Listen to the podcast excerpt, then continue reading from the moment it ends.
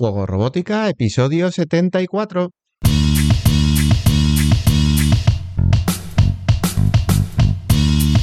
Bienvenidos a Juego Robótica, el podcast en el que hablamos de robótica educativa, iniciación a la programación, aplicaciones para docentes, entornos de programación para niños y en general todo lo que tiene que ver con despertar la curiosidad de los más jóvenes por la programación y la tecnología para que se conviertan en creadores y no en meros consumidores. Si necesitas recursos sobre programación y robótica educativa y quieres ser parte de una comunidad de docentes y academias tecnológicas en la que compartimos experiencias trabajando con niños, estamos en juegorobótica.es.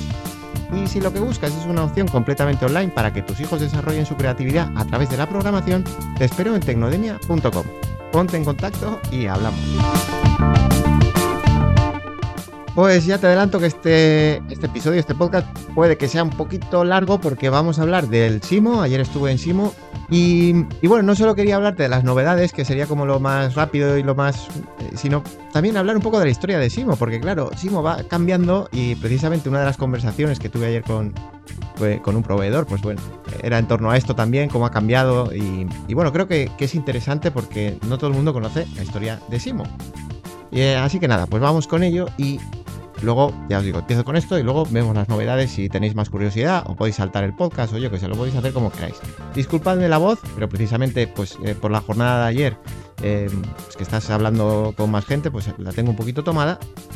Pero bueno, me, me apetecía hacerlo rápido, digamos, para tener más fresco todo, todo el tema del Simo y no sé, poderlo comunicar de esta forma, aunque tenga la voz un poquito peor. Pues bueno, la historia de Simo, lo que os decía, que, y ya os digo, justo ayer un proveedor intentaba recordar el nombre de cómo se llamaba antiguamente, que tenía que ver la O, teníamos claro que era de oficina, ¿no? Pero claro, ahora me he puesto a investigar cómo se llamaba, ¿no? Salón Informativo de Material de Oficina, ¿vale? Para que ya vayamos viendo cómo ha cambiado todo. Eso fue en el año 61 y estaba abierto al público en general, claro, porque antiguamente también las ferias eran de otra manera y con algunos días reservados solamente para profesionales. Digo esto porque incluso dentro, dentro de la comunidad de juego robótica, algunos profesores decían, es que no entiendo por qué no hay ni un solo día que esté en fin de semana, ¿no? Bueno, pues al final es una feria profesional. Si lo queréis ver así, es una feria, pues ya lo vamos a ir viendo cómo se ha transformado, pero es una feria comercial, mercantilista, como lo queráis ver, pero mmm, bueno, aunque se intente maquillar de otra forma, al final, detrás de, de, la feria lo que se busca es hacer negocio, ¿ves así? Y, y bueno, pues eh, creo que no está tan orientado seguramente al, profesor, aunque entiendo que, oye, los docentes podrían pedir permiso, yo esto lo desconozco, no tengo ni idea cómo funciona, y poder asistir, porque incluso hay, jornadas y talleres que, creo que dan algún crédito, alguna cosa de, formación, no sé, no lo sé, yo sinceramente no, no, entiendo esta parte de entre semana o fin de semana, yo evidentemente voy en la parte profesional y no me afecta tanto, pero bueno, entiendo esa inquietud mmm, por parte de, muchos profesores. Bueno, esta feria que os digo de material de oficina empezó en los años 60. Y claro, dentro del suministro de oficinas, pues cuando empezó a llegar la parte de, informática, por decirlo así, pues lo, fueron integrando en esa feria. Y en los años 80, pues bueno, pues si ya estabais allí en los años 80, recordáis los Spectrum y tantos otros ordenadores de, de informática de consumo, si queréis llamarlo así, que aparecieron, y, bueno, pues el Simo era un, uno de los grandes referentes, digamos, a nivel mundial de cita tecnológica, eh, tanto para empresas como para usuarios, para ver esas novedades a nivel informático, por decirlo así, ya no solo de muebles, sino pues también a nivel informático. Y en los años 90, que es la parte que, que, que, que recuerda a mucha gente, bueno, 90 y primero del, siglo XX, digamos, eh, ahí ya empieza a cambiar más a, a lo, puramente tecnológico. De hecho, Cambi se llama SIMO TCI, Feria Internacional de Informática, Multimedia y Comunicaciones, y en esa década, digamos, de, los 90 va ganando cada vez más expositores, pero, entender que eso al final también pues tiene que ver con esta parte comercial. Estamos hablando de electrónica de consumo, o sea, al final mmm, va dirigido eso, a electrónica de consumo. De hecho, pues eh, también mezclándolo un poco con el tema de Internet que venía surgiendo, y hay ejemplos como Nokia y, bueno, en fin, una serie de tecnologías que se presentaron eh, en, aquellos SIMO. Y con el paso al año 2000 ya se pone, mmm, digamos, énfasis a, a, lo, a, lo, que se había convertido un poco la feria, que mucha, mucha gente recuerda o recordamos de esa parte de talleres, es decir, que estaba eh, más orientado a que, a que el usuario final pudiese tocar y pudiese experimentar con esa evolución, con esas novedades tecnológicas, vamos a llamarlo así. Había demostraciones tecnológicas y había em, que tú podías tocar directamente las cosas, ¿vale? En 2004 ya estamos hablando que tuvo 225.000 visitantes. 2004, eh, pues recordar, ya estamos ahí, Internet ya está penetrando mucho. Tenemos los operadores eh, Movistar, Vodafone, marcas como Intel, Toshiba, Microsoft, HP, ¿vale? En esas, en esas ediciones y para que veáis esa parte experiencial por la parte del usuario, al final era el, usuario último, podía ir a la feria. Y, y, bueno, pues por ejemplo, algunas consolas, a lo mejor la Xbox 360, que normalmente eran consolas que se presentaban como en primicia, pues yo que sé, en el corte inglés o sitios así, pues tú podías jugar a, la, a, esa consola, a la Xbox 360, por ejemplo, semanas antes de que se pudiera ver en, cualquier otro sitio en España o que se pusiese a la venta. Entonces, claro, eso atraía a, muchos chavales que, bueno, pues que, iban o que íbamos a ver ese tipo de novedades, ¿no? En la edición de 2007, ¿vale? Ya nos vamos aproximando, en 2007, si recordáis, era cuando ya empezó mm, la crisis de, de aquella época. Y ahí ya con 300.000 visitantes, a pesar de, ese éxito, por decirlo así, pero o bien porque estaba desbordado o bien porque ya venía esa crisis y, a lo mejor la identidad no se cambió un poco, la cuestión es que grandes expositores, pues como podía ser mm, Telefónica, Microsoft y otros, abandonaron un poco Asimo y al final lo cierto es que en el 2008 no se celebró la feria. Mm, bueno, esto ha ocurrido más recientemente, hemos tenido que eh, en, el 2020 no se celebró la feria por pandemia, pero en el 2021 se dijo que también era un tema, bueno, se hizo virtual, que, seguíamos un poco en el 2021 con no podernos ver, pero yo personalmente intuyo que fue más que no había apoyo, que no había expositores. Mm, pero bueno, esto es una opinión personal, realmente. 2020, mm, 2021, la feria fue virtual y bastante flojilla, ¿vale? Vamos a decirlo así. Bueno, pues seguimos con la historia. Si en el, en el 2008 ya os digo que no, que no hubo edición y luego se intenta transformar, ¿vale? Entonces luego en el 2009 se convierte en Simo Network, que es mm, pues un poco más cómo hacer conexiones ya, pues sí, aquí ya hablamos entre, entre profesionales seguramente, mm, cambia, cambia un poco el tema. Y de hecho hay más, eh, dentro del pabellón, digamos, hay más salas mm, de reuniones, más... Eh, salas cerradas de demostraciones, pero no como era antiguamente. Eh, cambia, cambia un poco la cosa. Y, bueno, pues dentro de, además se hace un batiburrillo, hay como, como muchas propuestas dentro de, de la misma, ¿vale? En 2013, pues una de esas, de ese batiburrillo que había nacido en, en Simo Network era la parte de educación. Y ahí es donde potencian esa parte de educación y se convierte en lo que más o menos conocemos ahora como Simo Educación que intenta imitar un poco, o, al menos así se percibe, a lo que es pues la feria de referencia educativa a nivel europeo, que es el BED, que se celebra en Londres. ¿Se llegará a eso o no? Bueno, pues eso el tiempo lo dirá.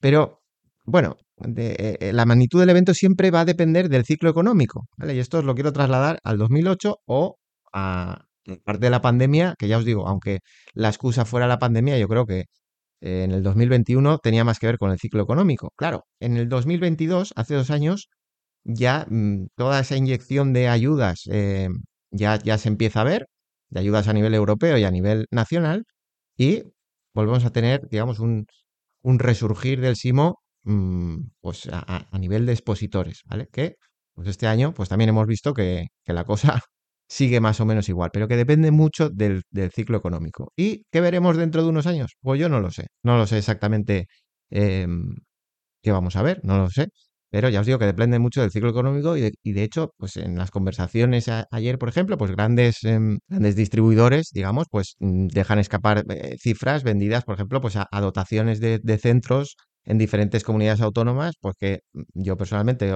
oigo las cifras que dicen y claro, a mí me abruma porque yo soy yo soy un simple mortal, yo soy muy pequeñito, ¿no? Entonces, eh, bueno, también parece que la feria es como una exhibición de la salud que tienen las empresas grandes, vamos a decirlo así, eh, grandes distribuidores, grandes fabricantes y, editoriales. Pero vaya, es una feria profesional, se buscan mm, relaciones comerciales, aunque se pueda maquillar con esas ponencias, con experiencias educativas que también están ahí y que enriquecen mucho al visitante, pero creo que no, que no es el objetivo real del evento por parte de, de los organizadores. Me parece más maquillaje que otra cosa. Y por eso que principalmente es una feria comercial, profesional, mercantilista, no sé cómo llamarle, pues por eso precisamente brillan algunas excepciones en las que no solo se habla de, yo qué sé, de materiales, de plataformas online y cosas así, sino de pedagogía. Pero ya os digo, esto brilla, brilla por su ausencia, pero también se habla de pedagogía a veces. Y estoy pensando en la charla de Paola Guimerans, por ejemplo, sobre textiles, en la que puso el foco en el, en el construccionismo de, de, Paper, nombrando antecedentes de Paper como Piaget o, o, Vygotsky, y discípulos como Resnick o, o Yasmin Kafai. Pero ya os digo, esto podemos visitar, hay charlas, están ahí, pero es como accesorio. Estas referencias que puso, por ejemplo, Paola sobre, sobre el construccionismo de Paper y nombrando a otras personas, a otros referentes, pues dudo que encuentres esas referencias en las unidades didácticas de Lego, por ejemplo, ¿vale? Que por cierto, te invito a buscar mi artículo de opinión sobre la traición de, Lego a Paper en mi, en mi newsletter personal. Bueno, pues para que veas qué opino yo de todo, de todo este tema.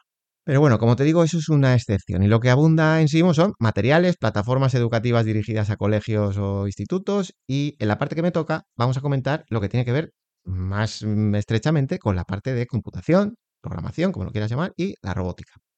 En general, las propuestas de los, de los grandes jugadores, como son los principales distribuidores y las editoriales, se basan en ofrecer todo en uno, algún tipo de solución que integre materiales y contenidos tan mascados, tan mascados que el docente puede prácticamente dar clases sin entender lo que está haciendo. Esto es así, por lo que veo, más o menos es así. Sobre esto, tengo pensado publicar una reflexión en la newsletter de Juegos Robótica, porque creo que el camino que se está tomando pues, es preocupante, en mi opinión. Yo soy de la opinión de que los docentes son los primeros que tienen que aprender lo que están utilizando y, y transmitiendo, lo tienen que dominar. Y pueden fijarse en su propio proceso de aprendizaje para enseñar a los niños y con esas herramientas prácticamente se, puentea la labor del docente. Pero hay muchos docentes que están de acuerdo con eso. Entonces, bueno, no sé, eh, yo es mi opinión. Ya digo que, ampliaré este tema en, en, otra ocasión.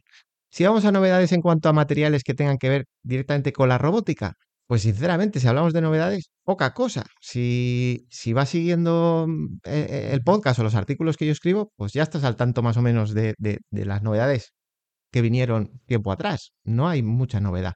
El año pasado fue diferente, ya que encima veníamos de no tener ediciones presenciales un par de años, como te digo. Llamó la atención pues todo lo nuevo, sobre todo lo que venía complementando a Microbit, que fue como un boom, ¿no? El año pasado, en forma de, kits y accesorios, como por ejemplo la propuesta de hobby con plastelina y tinta conductora, pero bueno, pues otras múltiples propuestas hacia Microbit, por ejemplo, el año pasado aquello pareció, se veía bastante. De hecho, también vemos, pues sí, en ponencias y y cosas así. Se habla mucho de inteligencia artificial.